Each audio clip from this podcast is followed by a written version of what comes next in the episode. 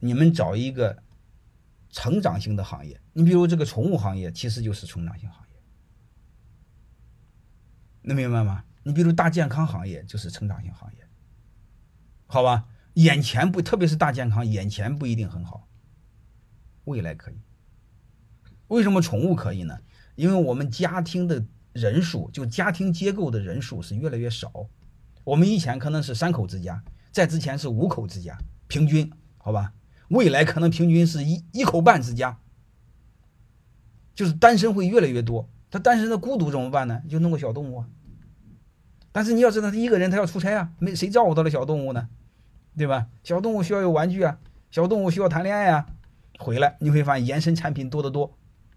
啊，宠物就是很简单，挣有钱人的钱，好吧？就类似这个甚大健康就是养老医疗，呃，养老医疗这个具体多了，我们外行看不出来，内那往内部一分就分几十号、几十种的。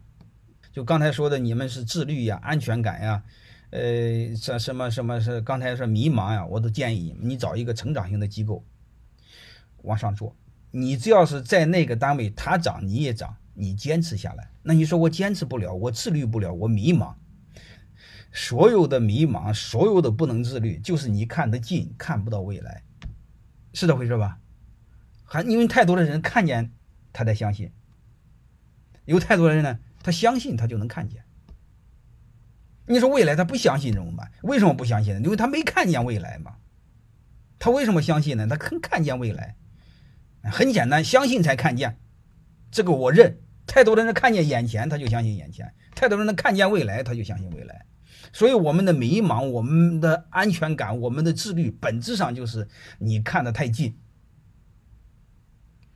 看得太近，回不到过去，然后又把握不了现在，又看不明白未来，我们一定痛苦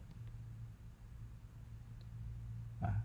所以，我想说，你在一个单位里头，真正能给你带来安全感的，其实就一个不可替代性。嗯，就是你有一种能力不可替代，那你说没有不可替代的，这就叫较真，这就要有病。你说地球离了谁都转，这就叫抬杠。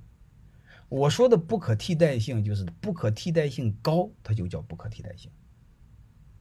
你比如，老板干掉你，一个月给你一万，干掉你再找一个人要要花两万，这就叫不可替代性。